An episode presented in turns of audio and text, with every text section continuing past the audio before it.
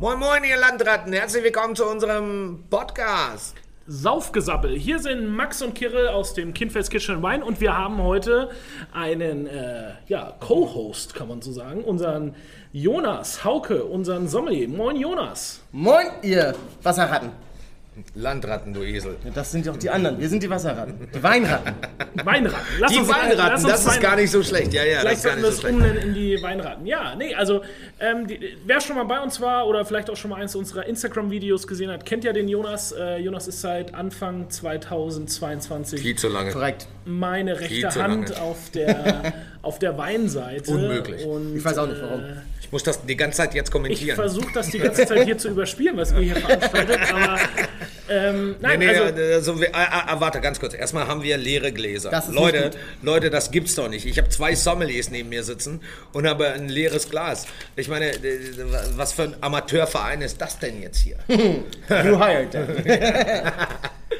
ja. Äh, Boom! Ihr habt schon gehört, es gibt Schaumwein. Ähm, aber vielleicht, was, um was geht es denn heute eigentlich? Wir, das Thema der Folge ist, es muss nicht immer Rotwein sein zur Ente. Oh, da habe ich aber was missverstanden, weil ich dachte, es geht um Saufen. Auch. Tut mir leid, dann muss ich jetzt den Podcast unterbrechen. Aber dein Glas ist voll. Äh, Ja, das geht jetzt wieder. Ich bin wieder da. Danke für die Einladung. Ja, Schön, schön, hier dass zu du da sein. bist. Es ist keine Arbeitszeit, nur dass wir das gleich klargestellt haben. Ne? I'm out. Wir drehen das immer an unseren freien Tagen. Wir haben keine freien Tage. Herzlich willkommen abends. Nein. Also es ist wirklich schön, äh, Jonas, dass du da bist. Also nicht nur heute, sondern dass du auch Teil unseres Teams bist und äh, uns äh, mit äh, deiner Art und Weise und deiner Kompetenz hier äh, regelmäßig bereicherst. Ähm, nee, also, aber wir wollen heute über das Thema reden, dass äh, wir uns, glaube ich, davon freimachen sollten, diese alten Regeln, Rotwein zum dunklen Fleisch, Weißwein zum Fisch und so weiter. Und ähm, Champagner nur an Feiertagen. Champagner nur an Feiertagen. Nein, Champagner geht immer. Wir feiern gern. Wir haben immer Feiertage. Ja, Champagner geht immer. Und nee, da wollen wir so ein bisschen reden. Und ich glaube, Kirill will noch so ein bisschen seine Geheimtipps für eine knusprige Ente raushauen, habe ich so. Hast du Leuten das? Hast du das Man munkelt. Man munkelt. Man munkelt kaum, ja. Äh, tatsächlich, Leute, wenn ihr eine geile, äh, knusprige Entenbrust, meistens, meistens ist es ja zu Hause eine Entenbrust. Das wollen wir einmal äh, hier festhalten. Wichtig ist, und das ist der allerwichtigste Punkt, äh, die Brust auf der Hautseite anritzen, so am besten äh, wie ein Schachbrett, äh, würde ich schon sagen, aber ein bisschen enger, enger geschnitten. Und dann das Allerwichtigste, das Geheimnis einer knusprigen Ente ist, die Ente in die kalte Pfanne mit der Hautseite nach unten zu legen. Und das auf leiser Flamme, also kleiner Flamme, ähm, brutzeln zu lassen. Und nicht die Angst haben, dass sie verbrennt, sondern es brutzeln lassen und bis es sich selber löst, wenn jemand eine beschichtete Pfanne hat, äh, da kann man sie jederzeit drehen, aber einfach den Mut haben, sie etwas länger auf der Haut äh, liegen zu lassen. Aber ich glaube, wichtig ist kleine Hitze. Ne? Also nicht die Ja. Pfanne voll aufdrehen. Also die Hälfte, also die Hälfte, ich sage mal im, im Durchschnitt jeder, jeder Herd so, wenn, wenn jemand eine Stufe 10 hat auf Stufe 5, eine Stufe, wenn jemand Was nur die eine Hälfte Stufe, wäre, ja? Genau, ja. ja vielen Dank, ey, geil. Ich, hier, Mathematik. heu, heu, heute, heute lerne ich sogar Mathe. Die Basics. Äh, also auf die Hälfte vom, vom, von der Stärke vom Herd äh, aufdrehen und kalte Pfanne drauflegen, liegen lassen und mutig sein. Das ist das, ist das worum es geht. Ich glaube, kalte Pfanne, das ist, ähm, weil man Fleisch soll ja irgendwie mal in die heiße Pfanne und so weiter, aber ich glaube, das ist für die Zuhörer wirklich mal ein Tipp, kalte Pfanne. Machen wir bei Fisch doch auch, ne? Wenn Fisch auf der Haut, auch kalte Pfanne, oder? Nein, nicht unbedingt. Ist es äh, abhängig davon, was für ein, äh, was für ein Fisch es ist. also, jetzt aber alles zum Beispiel, wenn wir ein Ludemeer nehmen, brauchen wir ein bisschen, äh, brauchen wir schon Hitze. Äh, zumindest bei mir. Ne? Beim Steinbutt äh, brauchen wir Hitze. Wir wollen sofort Röstaromen haben und so den, bei, bei Fisch ist es immer eine Angelegenheit. Bei Lachs zum Beispiel ist das gar nicht verkehrt, eine ähm, kühlere, also nicht eine ganz hochgeheizte Pfanne zu nehmen, eine äh, äh, kühlere Pfanne äh, zu nehmen, aber nicht eine ganz kalte. Okay, weil ich habe jetzt an so einen Lachs gedacht, weil den brät man sich ja zu Hause doch mal ganz gerne vielleicht so und ähm, Haut drauflegen, draufstellen, schicken. Also, und man sieht es, bei Fisch sieht man es immer, bei, bei Ente ist es natürlich, oder auch, äh, ja doch, bei Ente ist es äh, natürlich ein, ein, ein sieht man es nicht, da tritt kein Eiweiß aus, aber es lässt eben kalte Pfanne, kein Fett, nur die Entenbrust rein, aufsetzen, tschüss. Kein Fett ist ja vielleicht auch nochmal ein Hinweis. Wollte gerade sagen, ne? ne? Also, Ja, wir wollen ja das Fett auslassen. Wir Genau, jetzt geht ja das Fett raus, Genau. was unter der, unter der Haut ja liegt und das nutzen wir ja dann sozusagen zum Braten. Ne? Also das ist ja schon so. Exakt. Genau so funktioniert das. Ich glaube, das ist schon mal ein chlorreicher, chlorreicher Tipp äh, für, für so eine knusprige Jetzt aktuell unserer Weihnachtszeit, ja, klar, natürlich. Ja, es ist ja, es ist ja unsere Weihnachtsfolge, also von daher ist es ja jetzt gerade Jingle Bands, Jingle Bands, Jingle Bands. All the way. all the way. Ja, All the way up. Genau, und ich habe gedacht, ähm, so eine Ente schmeckt doch sicherlich auch mit Champagner ganz gut und habe mal äh, ein feines Tröpfchen rausgesucht. Ähm, Charles Heitzig, einer, einer unserer Lieblingschampagner und äh, jetzt nicht den normalen Brüt oder so, sondern ich habe den 2006er äh, Millissim. Millissim steht für Jahrgang, also es sind wirklich dann nur Trauben, die aus einem Jahr, äh, äh, aus dem Jahr 2006 ähm, verarbeitet hier und das kann ich mir jetzt schon richtig gut zu so einer Ente vorstellen, oder Jonas? Was sagst du? Ja, das ist immer das Schöne, ne? Also ich finde beim Champagner auf alle Fälle diese Briochigkeit, die du hast, geht halt super ein mit so einer Briochigkeit, was heißt das? Die Briochigkeit, also das, das Brioche, wir sprechen ja oft bei Champagner, gerade bei gereiften Champagner, so von so leicht brotigen Tönen, briochigen Tönen. Das sind im Grunde immer Töne, die sich aus, einer langen, aus einem langen Hefelager entwickeln. Du musst dir das ja so vorstellen, der Champagner gärt ja einmal und dann das zweite Mal in der Flasche. Mit Hefe. Und je nachdem, wie lange der Wein dann auf der Hefe liegt, desto mehr kann er sich noch entwickeln. Und dann kommt das sogenannte Degorgieren, also das Trennen von dem Hefelager. Und dann wird er auf den Markt gebracht. Und das ist jetzt, ich müsste selber mal schauen, ich glaube, das ist aus dem Jahre 2006 und wurde dann 18 erst degorgiert. Das heißt, jetzt können wir nochmal Mathe lernen. Degorgieren? Zwölf Jahre? Ja, ja, Moment, aber erklär uns, äh, erklär uns doch mal, was Degorgieren bedeutet. Ja, das Degorgieren ist im Grunde einfach der Vorgang, bei dem wir das Hefelager von dem Wein trennen. Weil wir haben ja, wir haben ja diese, diese toten Hefen, die dann irgendwann in der Flasche liegen, das sind die abgestorbenen Hefen und die wollen wir ja irgendwann wieder raushaben, sonst wäre der Wein ja hinterher trüb. Dadurch gibt es verschiedene Techniken, wie man das machen kann und am Ende des Tages wird im Grunde das Hefelager in den Flaschenhals gerüttelt und dann wird es abgetrennt und dann in der Regel verkorkt. Vorher ist meistens noch ein Kronkorken drauf. Das Okay. nennt sich das Degorgieren. Und äh, je nachdem, wie lange das Hefelager ist, deswegen haben wir oft, bei jüngeren Champagnern sind sie halt eher so ein bisschen frischer, zitrischer, eher knackig, mineralischer. Und je älter so ein Champagner wird, desto komplexer, tiefer, briochiger wird der dann halt eben. Und was, also äh, nur mal kurz äh, zwischengefragt, äh, was für eine Rebsorte ist Champagner dann am Ende? Was für ein Wein wird da, oder welche Traube wird dafür verwendet? Wenn wir in der Champagne sind, spricht man eigentlich immer von drei Rebsorten. Das ist einmal Chardonnay als weiße und Pinot Noir und Pinot Meunier als Rotweinrebsorten. Deutschland ist der Pinot Noir der Spätburgunder und Pinot Meunier der Schwarzriesling. Was aber tatsächlich ist, dass in der Champagne sieben Rebsorten zugelassen sind. Da kommen noch hinzu der Pinot Gris, der Pinot Blanc, Arban und bei der letzten kann ich es nicht aussprechen, Petit Meslier. Alles richtig ausgesprochen. Hervorragend. Ist, ist, ist das so? Jawohl. Ah, Du bist. Äh, Sie sind eingestellt. Sie sind nicht gekündigt. Nein, aber in der Regel sind es halt immer diese drei Trauben, auf die man sich fokussiert. Also Chardonnay, Pinot Noir und Pinot Meunier. Und dann in der Regel, ihr hattet es in der letzten Folge schon mal angesprochen mit dem Thema Bordeaux, auch hier sind ganz oft Blends. Es gibt natürlich sowas wie den Blanc de Blanc, das wäre dann 100% Chardonnay. Oder sowas wie Blanc de Noir. ja, der, der Liebste. Da- Ich weiß es doch, ich weiß es doch. Das Schade. ist eine Region, aber die- über die müssen wir wann anders nochmal reden, die dich, glaube ich, sehr triggert. wei- ne? äh, weiter im Text, Genau. ähm, ja, Max hat schon gesagt, Charles Heizig, ne? in der Champagne haben wir ja gerade das ganz große Thema so der Winzerinnen und Winzer Champagner, also halt weg von diesen großen Häusern, ich glaube, die Namen müssen wir nicht nennen, die sind allen bekannt, äh, hin halt zu kleineren produzierenden Betrieben. Aber ich finde, Charles Heizig ist immer noch so dafür, dass es echt ein großes, äh, großer Betrieb ist, ist das immer noch eine saugute Qualität. Na gut, also wir müssen mal die Kirche im Dorf lassen. Äh, großer Betrieb. Ähm, es ist von den Großen, ist es der kleinste. Jesus. Ja, genau.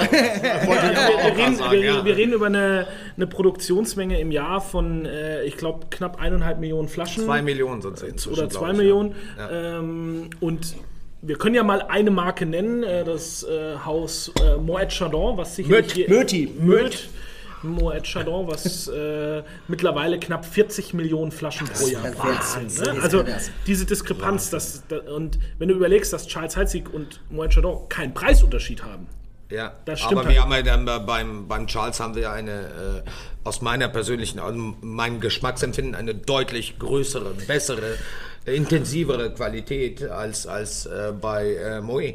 Absolut. Und das Also- hat es hat vor allen Dingen was eben mit dieser Hefelagerzeit zu tun, die auch schon beim Einstiegschampagner, bei dem Brut Reserve von Charles Heitzig schon bei, äh, wenn ich es jetzt richtig im Kopf habe, knapp vier Jahren liegt. Mhm. Ähm, und bei Moet Chardon äh, ist es so gerade so das Minimum, was vom Gesetzgeber hin vorgeschrieben ist, was 15 Monate beträgt. Ich glaube, bei Moet sind es 18 Monate, die, die den Schaumwein auf der Hefe belassen, also knapp eineinhalb Jahre. Und Charles wartet vier Jahre, bis sie die Champagner ja, auf den Markt bringen. Ne? Natürlich die Qualität deutlich gesteigert wird. Genau, weil es gibt halt diese typischen Aromen, die dann für diese, Ex was Jonas ja gerade schon gesagt hat, Brioche, Haselnuss. So Autolyse-Aromatik nennt man das auch immer genau, ganz gerne. Also ne? Die Autolyse ist eben der Prozess, wo die abgestorbenen Hefezellen dann zersetzt werden und dann nochmal ihr Geschmack abgeben. Und Dadurch sind, kommt der Geschmack im genau. Champagner? Ist das so? Ja. Also das ist eben dieses, dieses briochige, nussige, das sind eigentlich Aromen von abgestorbener Hefe und zersetzter Hefe. Hm. Okay, krass. Ja, das ist ja oft so noch ein Thema, dass man, ich glaube, Champagner ist für ganz viel, man merkt ja zu den Feierfesttagen immer, ne? Also ich glaube, wenn wir mal von uns drei sprechen, ich glaube, wir trinken sehr gerne öfters mal ein Fläschchen Champagner. Nein, Eventuell. Nein, nein, nein, nein, nein, nein. Aber wenn man das ich mal auf die breite Menge der Konsum... Wir trinken es nicht gerne. Das ist bei mir aber morgen, morgens, wenn ich aufstehe oder nachts am Bett aber wenn du erst mittags aufstehst? dann trinke ich gerne Ich glaube aber, die breite Menge der Konsumierenden in Deutschland äh, ist für dieses Champagner dann doch immer noch ein wahnsinniges Luxusgut. Und es ist immer noch so eine gewisse Schüchternheit und auch vielleicht eine gewisse Ängstlichkeit, sich einfach mal einfach so eine Flasche Champagner aufzumachen. Es gibt ja immer einen schönen Grund. Ja, also Leute, ihr merkt das gerade, ne? Der Jonas. Sauf mehr Champagner. Äh, über den haben wir ja mit Max äh, letzte Folge. Nein, eigentlich Max hat nichts gesagt, nur ich. Also er redet ununterbrochen. Ne? Also es ist Wahnsinn. Das macht auch richtig Spaß. Äh, ähm, der sollte einfach nur ein bisschen mehr trinken. Ich glaube, deswegen und, habt ihr mich noch nicht gekündigt, weil ich euch nicht zu Wort kommen lasse. und wieder ein Nagel auf den Kopf getroffen. Äh, was also, Cham Entschuldige. Ja, Champagner muss man, glaube ich, auch äh, mehr auch als Speisenbegleiter sehen. Total. Ne? Er wird immer noch oft halt in diese Aperitivecke gestellt und deshalb habe ich halt ganz bewusst heute auch für dieses Thema, was passt zur Ente, wenn es kein Rotwein sein soll, mal so einen reifen Jahrgangschampagner genommen. Also weil ich finde, das hier, das hat jetzt eben diese Nussigkeit, was dann auch so fein dieses Entenaroma mm. unterscheiden soll. Oder wenn du jetzt so einen Kartoffelknödel vorstellst, wo oben dann diese Bröselschmelze mm. drauf ist. Ja, ihr müsst euch, nein, äh, woran ich jetzt gerade denke, ist tatsächlich äh, Rotkohl. Also, äh, wie machst du denn unsere Endwurst? Vielleicht erzählst du es mal den Zuhörern da draußen. Wie kommt das Gericht bei uns? Willst du mich jetzt gerade interviewen oder was? Für ein Co-Host. da wird der Gast, äh, weißt du, zum Führer. Jawohl. Nein, äh, wie mache ich meine Entenbrust? Ja, äh, am liebsten kross. Ähm, nee, wor worum? Äh, ich glaube, dass sich um die Ente äh, oder äh, der, der Schwerpunkt liegt äh, tatsächlich auf dem Rotkohl. Der Rotkohl ist mitunter entscheidend, ob der Kloß und die Ente dann zusammen harmonieren. Und Rotkohl ist für mich eigentlich am Ende des Tages immer mh, hm, äh, der, der, ja, der Hauptdarsteller. Äh, denn Klar, natürlich, die Ente muss von höchster Qualität sein. Wir, wir äh, sind immer in Frankreich bei Geflügel hier im Kinnfels. Äh, wir sind äh, sehr, sehr oft bei Miral. Aber die Verbindung und der, der, der, das Glied quasi, was alles andere verbindet, ist der Rotkohl. Und den Rotkohl kochen wir zum Beispiel mit unfassbar vielen Gewürzen. Da ist Kardamom drin, da ist Nelke drin, Sternanis, Zimt, sehr gering äh, Zimtanteil. Wir verwenden Portwein, sehr guten Rotwein, was Max uns äh, dann in die Küche mal reinstellt. Ja, da gehen immer meine ganzen guten Bestände hin. Ja, ja, ja manchmal saufen wir auch den Rotwein vorher. Also, äh, nein, probieren wir, Entschuldigung, falscher Ausdruck, probieren wir den Rotwein flaschenweise, bis wir wissen, geht oder geht nicht. Das Maximum an Magnum. Äh, wir haben Lorbeerblatt drin und was dann entscheidend ist, ist der Anteil an Zitrusfrüchten. Das sind Orangen, da ist äh, Zitrone drin, etwas Limette und Apfel. Das ist ein ganz entscheidender Punkt. Und dann wird der Rotkohl ganz, ganz leise gekocht, so nenne ich das immer. Der darf nicht blubbern, das muss einfach, und das geht, äh, wir marinieren ihn 24 Stunden vorher mit den ganzen Zutaten, die ich gerade genannt habe. Und dann lassen wir ihn zwei Tage lang einfach nur köcheln. Also es darf nicht blubbern, es darf, muss nur die Hitze haben. So bleibt er bissfest und so bekommen wir äh, eine Aromatik in den Rotkohl rein so, dass wir dazu auch einen Champagner trinken können. Und da, da, bei dem Champagner bin ich voll beim Rotkohl. Wenn wir den zu, zu unserer Ente aktuell auf der Karte äh, äh trinken, passt das perfekt. das ist, das ist eine perfekte Perfect Choice, ne? Es ist genau richtig. Und dann kommt die Ente mit der, ja, wie soll man sagen, mit der Aromatik von, von Würzigkeit im, im Sinne von, es schmeckt dann ja, ganz, ganz leicht metallisch, weil wir sie immer rosa braten. Und diese Metallic mit dem leicht süßlichen, würzigen, äh, gewürzigen äh, Rotkohl, äh, das fängt das Ganze auf. Und dann haben wir den Kloß, der äh, ähm, ja auch eine Butterigkeit hat, weil wir ihn natürlich in der Schmelze mit, mit unfassbar viel wir verwenden nicht Minimalsbutter. Min, also ein, französische Flocken. Also äh, bei, bei, mir heißt das ja immer ein, ein Flöckchen Butter. Ein Flöckchen fängt bei 250 Gramm an. Also äh, das verwenden wir natürlich dann. Äh, und dann kommt der Champagner zu. Und da kriegen wir eben, ich äh, entschuldige bitte, äh, da kriegen wir eben diese Briochigkeit, wie du das so schön genannt hast. Briochigkeit. Ja, das, die, diesen Ausdruck kannte ich überhaupt nicht. Was, was habt ihr denn für Fachwörter? Ey? Ehrlich, ihr Sommeliers, ja, ihr habt es ja richtig. Wir müssen das ja immer bildlich am Tisch beschreiben beschreiben. Ja. Und, ähm, ich bin ja. Der Gast muss ja auch mal verwirrt werden. Ich bin ja Franke und ähm, der Kloß ist ja das fränkische Nationalgericht, muss man ja sagen. Also, mhm. ich weiß nicht, kennt ihr den einzigen vegetarischen fränkischen Hauptgang? Kloß? Kloß mit Soße. Steht, ist tatsächlich auch ein Kindergericht. Findest du in jedem fränkischen Wirtshaus Och, wie äh, cool. hast du Kloß mit Soße als, als, Kindergericht. Nein. Geil. Ja, ja. Also das ist äh, und wir hatten gerade jetzt am Sonntag Besuch von einer äh, sehr, sehr geschätzten Kollegin und ihrem, und ihrem Partner und der kleinen Tochter, ähm, die beide aus der gleichen Ecke kommen wie ich und somit ja auch von Geburt an Kloß-Spezialisten sind. Also der Franke nennt es auch bewusst Kloß, nicht Knödel oder so, sondern es ist ein okay. Kloß. Ja, ist ja ein Kloß. Ähm, Muss man ja auch so sagen. Und sie haben gesagt, das sind die besten Klöße, die sie in Hamburg je gegessen haben. Und ich sehe das ähnlich. Äh, ich äh, ziehe meinen Hut. Ich sehe das ähnlich, außer meine zu Hause. Wobei, Einladung die habe ich auch schon. Die hast du auch schon gegessen. Das habe ich auch gegessen. Das, ich muss sagen, die sind wirklich sehr, sehr gut. Äh, aber äh, ich, der, der fränkische Kloß, gerade in, in der Ecke, wo ich zu Hause bin, ist halt auch aus 100% gekochten Kartoffeln. Es ist keine rohe Masse mit drin. Mhm. Ähm, und das macht den Kartoffelkloß schon anders. Aber ich finde unsere wirklich auch sehr schön. Und ich finde das sehr gut, dass wir dieses Jahr drei Klöße zur Ente geben, äh, weil dann geht meistens einer zurück in die Küche und dann kann man nochmal schnabulieren. ja, was unseren Kloß ausmacht, wir machen ja relativ viel Muskat. Das ist ja, ja unser, das, ist, das ist unabdinglich. Ich habe am Anfang, mh, hm, da hatte aber äh, Patrick äh, aus der Küche, der, der dann dachte ich so, oh Mann, das ist aber viel Muskatnuss. Da geht das gar nicht. Und dann haben wir ganz minimal reduziert und da wurde der Kloß auch wirklich äh, wir machen ja halb-halb. Wir haben ja. ja gekocht und rohe Kartoffeln drin. Äh, was ihn aber dann am Ende ausmacht, ist die Muskatnuss und dieses, dieses in der Butter wälzen. Also Butter schmelzt und dadurch eben Champagner und dadurch eben nicht immer Rotwein, wie unser Thema heute ist. Wir vertreten ja bei uns im Kindfeld sowieso die Meinung, dass jeder das trinken soll, auf was er Lust hat. Also Jonas und ich, wir, wenn wir an den Tisch rangehen, ist ja schon so, wir werden oft gefragt, was empfehlen Sie denn? Und dann fragen wir als erstes immer zurück, was trinken Sie denn gerne? Mhm. Weil wir haben 450 Weine auf der Karte. Der Gast hat sich was zu essen ausgesucht und nur weil ich sage oder Jonas sagt, das passt zum Essen dazu, heißt es ja noch lange nicht, dass es dem Gast schmeckt. Von daher versuchen wir natürlich schon auch den Geschmack des Gastes immer mit einzubeziehen. Es ist ganz einfaches Beispiel. Wenn jemand wir haben ja immer mal ein Steinbutt oder so als Tagesempfehlung, dann gibt es meistens eine Beurre Blanc dazu. Aber wenn dazu einer einen schweren Rotwein, sagen wir mal einen Amarone trinken will, dann soll er das machen. Wenn er mich fragt, ob es dazu passt, hm, ist die Antwort eine andere. Dann ist die Antwort eine andere. Dann sage ich, wäre nicht meine erste Wahl, aber wenn Sie Lust drauf haben, machen wir das natürlich. Ja. Das ist, ähm, aber da, da, da, hätte ich jetzt die Frage an Jonas, äh, wie oft, äh, wenn du bei, äh, hier am Tisch stehst, wie oft sagen die Leute zu deiner Empfehlung Nein? Eigentlich sagen, hm, ich würde sagen, das ist ein geringer Also wenn Anteil. du zu viel laberst, klar, sagen die dann auch bitte. Nee, dann sagen sie, ja, sagen, ja, dann geh weg. Und bestellen sie bei Dani hinterher was anderes. Nein, also in der Regel nehmen unsere Gäste unsere Empfehlung, glaube ich, schon Deine, nein, nein, an. Meine, meine, dann meine auch. Ja, ja. Äh, meine sind an, weil ich, ich glaube, es ist ja immer so, wenn du jetzt, du musst dir ja mal vorstellen, die Gäste, also wir haben ja schon wirklich einen Großteil unserer Gäste, die wirklich viel Ahnung von Wein und gutem Essen, von Genuss im Allgemeinen haben.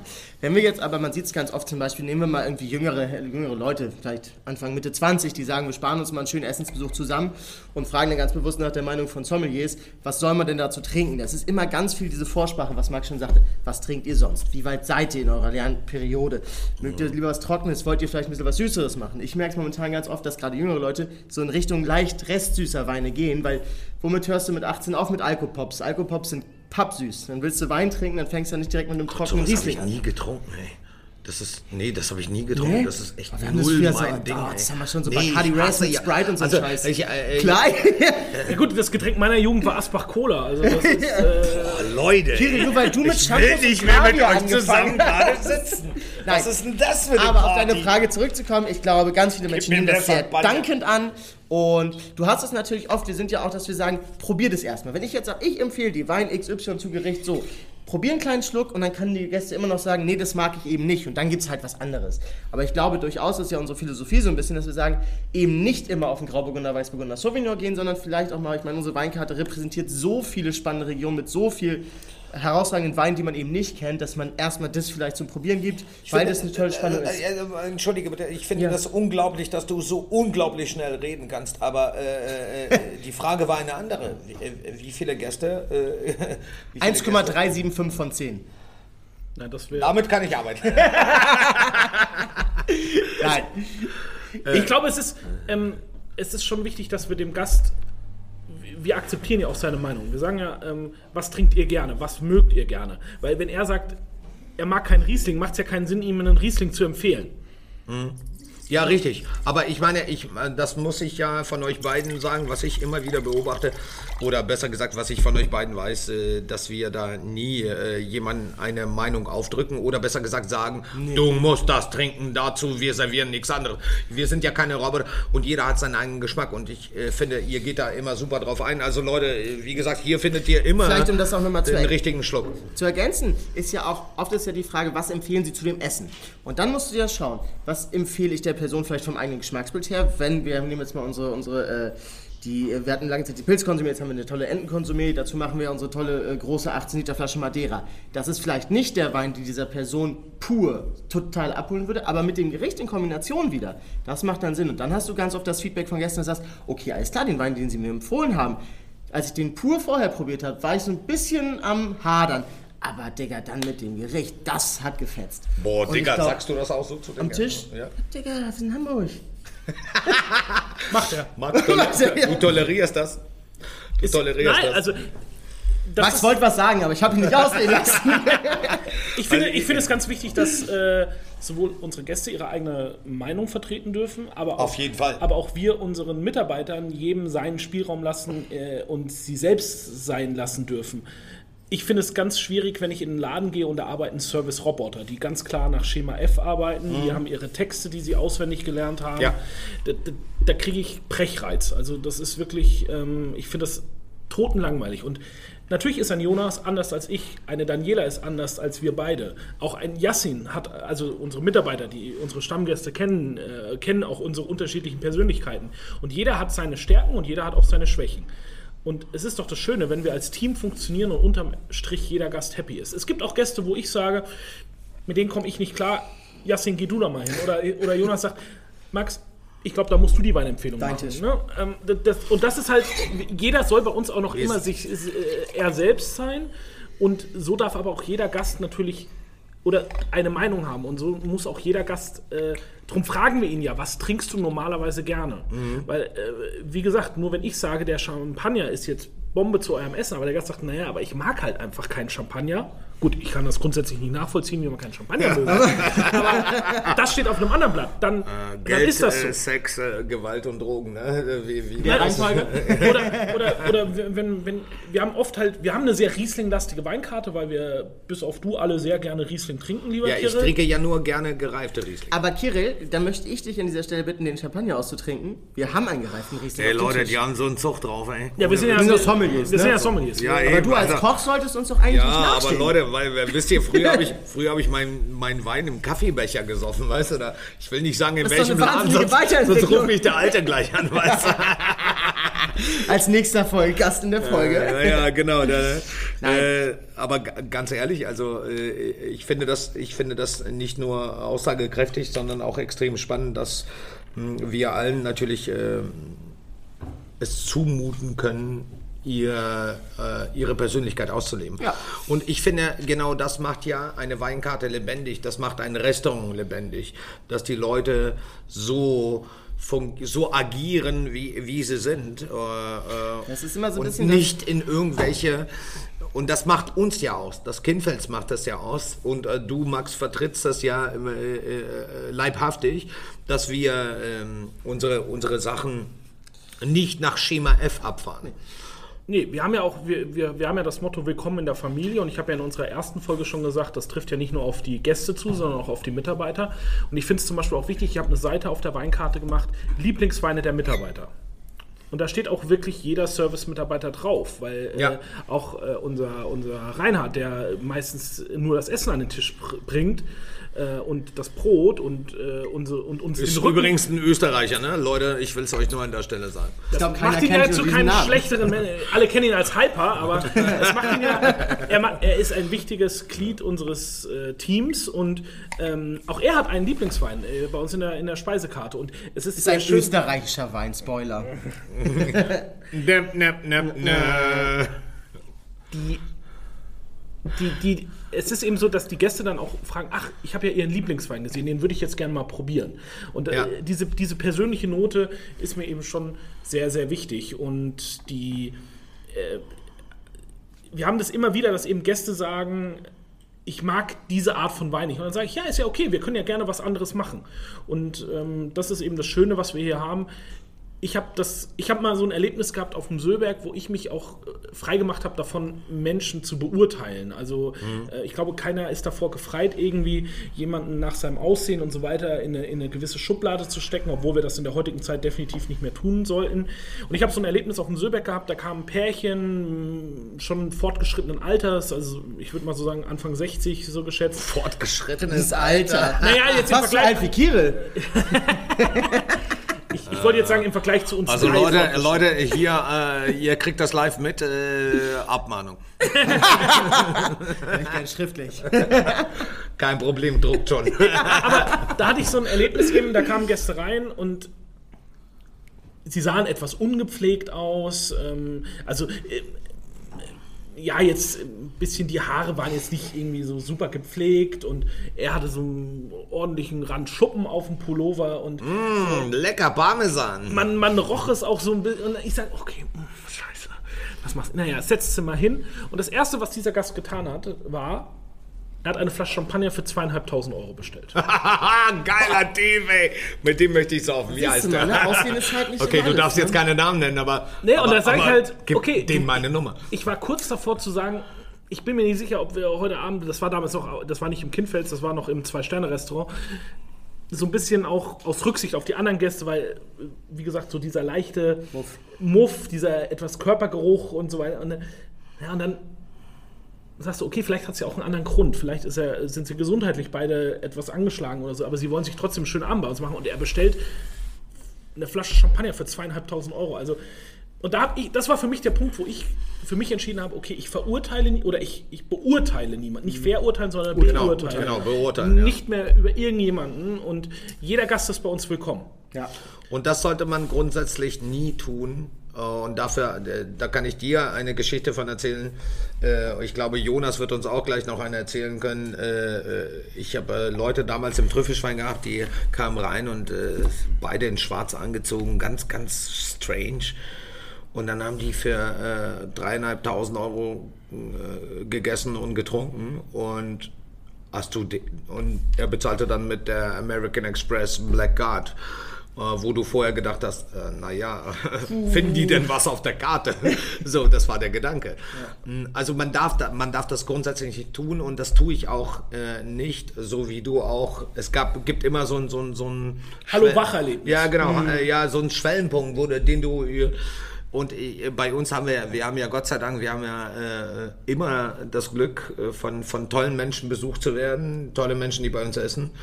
Ähm, überwiegend, es gibt natürlich auch äh, ein paar Spezialisten, das darf man auch an der Stelle sagen. Äh, aber nichtsdestotrotz ist jeder willkommen. Äh, und äh, ich glaube, Jonas, du, du warst ja auch in schon einigen Restaurants. Dann wollen wir mal ein bisschen was äh, über dich jetzt reden. Redet Max und ich die ganze Zeit. Ja.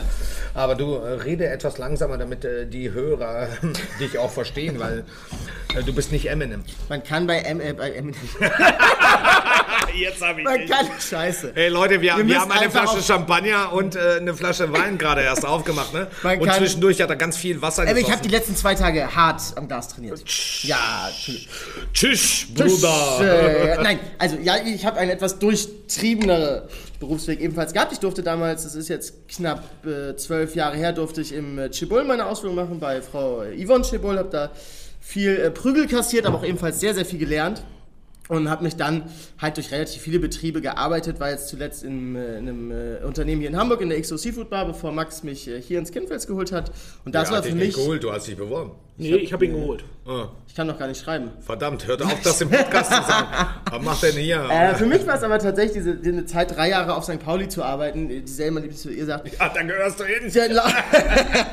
Aber das sagst du jetzt. da läuft dir halt auch von bis alles über den Weg. Und du hast halt ganz oft diese Momente, dass du abends im Restaurant stehst, es ist 22.30 und dann läuft da eine Horde von Leuten ins Restaurant. Du bist, möchtest diese Herrschaften eigentlich ganz direkt wieder rauskehren ähm, und die machen dir hinter Umsätze. Andererseits sitzen da Leute und mokieren sich über Dinge und können hinter ihre Rechnung nicht zahlen. Also ich glaube, es sind ganz viele dieser Momente, die diesen Job ja auch so wunderbar und einzigartig macht, weil du halt mit so vielen Menschen, teils schwierig, aber größtenteils sehr wunderbar, zumindest wir hatten es jetzt gerade, hatte ich was gehört, was ist das Schlimmste an der Gastronomie? Die Gäste. Was ist das Beste an der Gastronomie? Die Gäste. Also es ist Exakt. ein bisschen... Ja, vielen ne? Dank, vielen Dank, dass du das sagst. Das ist, trifft den Nagel auf den Kopf. Ja. Wir müssen noch über den Wein sprechen, Leute, oder? Ja, genau, ich wollte es gerade sagen. Aber dann lass doch Jonas, weil ich meine, ich wollte nur die Überleitung machen. Achso, ja, ich wollte mich auch übergeben gerade. Achso, achso, da reden wir gar nicht. Übergleitung? über- Achso, über Gleiter. Ja, ich übergleite auch Ich habe keine anders. Gleitgring dabei. ja. Hat jemand Feuer? Ich brauche eine Kippe. Nein. Jonas, ähm, du, hast, du hast dir natürlich auch Gedanken gemacht. Ja. Äh, kein Rotwein zur Ente und du hast äh, du einen in wunderbaren deiner- Riesling ausgesucht. Ja, da du natürlich in deiner Funktion als Chefsommelier schon das Thema Champagner abgearbeitet hast, habe ich gedacht, wir machen einen Riesling. Wie blöd, du hättest einen zweiten Champagner nehmen können. Das hätte mir geschmeckt, du Ich hab Esel. gesagt, das kriegen wir warenwirtschaftlich nicht hin. Oh. Ähm, wir haben, ich habe mich für ein bisschen was Gereiftes entschieden. Das ist ein 2015er Riesling aus der Großgewächslage Goldloch. Das Weingut Deal Aus inzwischen welchem Loch? goldenes Loch. Goldloch. Nicht der goldene Handschuh, das goldene Loch. Ich könnte jetzt Und ganz, nicht ganz viel... nein, Kirill. Strike 1. Wir sind in Deutschland, wir sind an der Nahe. Ein etwas kleineres Anbaugebiet, äh, wenn wir mal schauen, es sind, Deutschland hat knapp über 100.000 Hektar Rebfläche, die Nahe hat davon nur knapp 4.000. Äh, das Weingut Deal inzwischen von Caroline Deal in der siebten Generation bewirtschaftet. Ähm, ich habe mich nie wirklich viel mit Riesling beschäftigt tatsächlich. Da Ja, bis du ich- ins Kindfeld Bis ich ins Kindfeld kam. Verdammt, wo ich doch keinen Riesling mag. Ja, meine Frau an dieser Stelle, Max Frau trinkt sehr gerne Prüm Riesling, meine Frau kannst du damit jagen. Das ist, bei uns spielt ihr das Thema Burgunder eine große Rolle, aber das sage ist nochmal eine musst- andere Du musst Geschichte. deine Frau mir endlich mal vorstellen. Weißt du, Ich habe ihr Fotos gezeigt, sie hat, äh, sie, Nein gesagt, sie hat sich auch überglitten. ähm, Du bist so ein böser Bengel. das hat sie auch von dir gesagt. Aber, äh, wie gesagt, jetzt kommen wir nochmal mal zurück. Es ist ein, Riesling, der durchaus schon Ja, so, eine, mal, ich muss mal... so eine erste Reifungsphase zeigt. Und wir haben halt in der Nase diese wahnsinnig schöne, volle, etwas fettere, reife Gelbfruchtigkeit, so eine schöne Würzung, so eine tolle so Spannung. Ananas. So ein leichter Exotik ist da durchaus, finde ich, auch zu spüren. Hier ist dann halt wieder die Frage, wo ich sage, für mich ist das so was leicht, wenn wir mal sagen, so was Weihnachtliches. Ne? Also, das ist so was, wo ich ihr sag, wirklich, dass ja, es voll, weihnachtlich ja, ist? Safe. Warum? Was war, war, war, warte ganz, Jonas, warte, Max, wa- was ist denn daran weihnachtlich? Wenn ich das jetzt mit so einem, ähm, du hast ja in vielen weihnachtlichen Gebäcken und auch, du hast vorhin selber davon gesprochen, im Rotkohl kommt bei uns auch Zitrusfrucht und so Ja, weiter ja, mit natürlich, rein. das gehört da rein. Ähm, und ich finde, dass dieser Riesling auch sehr viel davon ausstrahlt. Er hat viel so dieses würzige, fast so ein bisschen was Curry, Kardamom ähnliche, Ja. hat aber dann eben auch gepaart diese, diese kandierte Orangenschale, diese Zitrusfrüchte mit dabei, ähm, diese vollreife Ananas und ich finde, das setzt halt einen anderen, das setzt an einem anderen Punkt den Hebel an beim Rotkohl und bei der Ente, aber ich finde auch, dass das das gut kann. Hier ist es halt eher bei dem, bei dem Champagner hast du eher so finde ich, das Briochige, dass die Röstung äh, unterstützt und hier hast du es halt eher, dass diese Fruchtigkeit, so ein bisschen Energie und Lebendigkeit in dieses vermeintlich etwas opulentere Mal reinsetzt. Also man, find, du kannst natürlich eine Ente, natürlich hast du diese tolle frische Saftigkeit vom Rotkohl, aber das, das pusht da einfach nochmal so. Aber, geilen... aber ich, also ich muss ein- eins sagen, Leute, äh, alle, die da draußen uns gerade zuhören, sauft mehr Champagner, ehrlich. Ey. Ja, und Die- trinkt auch die, beim Die Zuhören, das zwei Sommeliers. Alter, die empfehlen hier irgendwie, irgendwie hier so ein Riesling 2000, sauft lieber den Champagner, das, das schmeckt viel besser zum Rotkohl. Wirklich, ey. Also, äh, Das ist ja das Schöne, dass Geschmäcker verschieden sind und es gibt bestimmt auch genügend Gäste, die äh, äh, dem Riesling... Champagner für alle! Sekt für... Nein, nein, Sekt für nein. nein. Das ist... Äh, der Riesling ist eine Rebsorte, die leider sehr oft eben aufgrund ihrer Säure, ähnlich wie bei dir, auch abgelehnt wird. Ja, Ähm, ja, aufgrund meiner Säure haben mich ganz viele Frauen abgelehnt, bis meine Frau kam. Also. Schneiden, schneiden, schneiden. Leute, das habe ich gerade nicht gesagt. Ich hoffe, mein, meine Frau ist gerade nicht da, Leute, deswegen kann ich das sagen. Riesling ist, ist eine tolle Rebsorte, sie ist ein unglaublich toller Speisenbegleiter. Ähm, sie macht es wirklich zu einem ganz. Nein. Das ist ein anderer Ansatz, wie gesagt, Nein. wieder bei, bei, dem, bei der Ente und bei dem Rotkohl. Ähm, es gäbe jetzt natürlich noch viel, viel mehr Möglichkeiten. Wir könnten noch ins Elsass gehen, mit einem, wenn man auch noch mal so eine Portion Restsüße bei so einer Ente mit ja. ins Spiel bringt. ne? Aber so, lass uns, lass uns doch mal, lass uns doch mal für, für die Leute da draußen die Quintessenz aus unserem ganzen Gesabbel äh, Saufgesabbel. heraus, äh, Saufgesabbel rausziehen. Äh, was ist die Quintessenz? Also soll ich jetzt Champagner oder Wein trinken äh, zur Ente?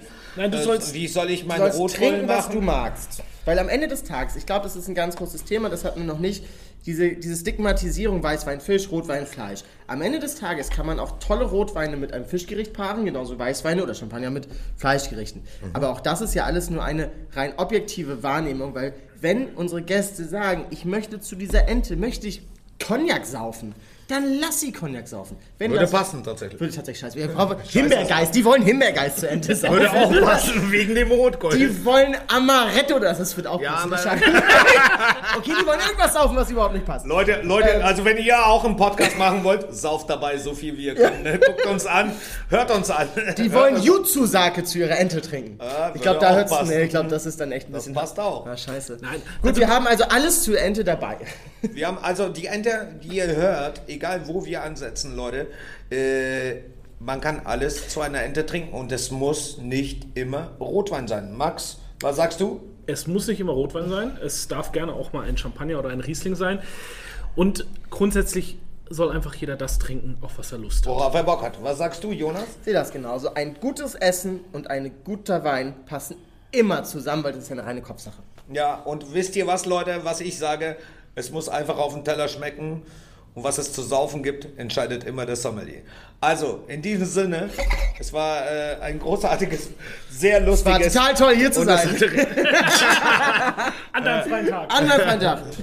Ja, er hat nie frei übrigens. wir haben jetzt ja ne? noch der, was der vor, lügt Jungs, ne? gerade, der ist voll, voll, der, voll der Lügerer. Aber ich glaube, wir haben ja noch was vor, verdammt, ne? Ähm, ich wünsche euch allen einen, einen tollen Tag, tolle Nacht, äh, tollen. Morgen. Wenn jemand ein gutes Frühstück macht, ladet mich ein. Ich bin dabei. Ansonsten, wenn es keinen Champagner gibt, bis morgen. Tschüss. Tschüss. Tschüss.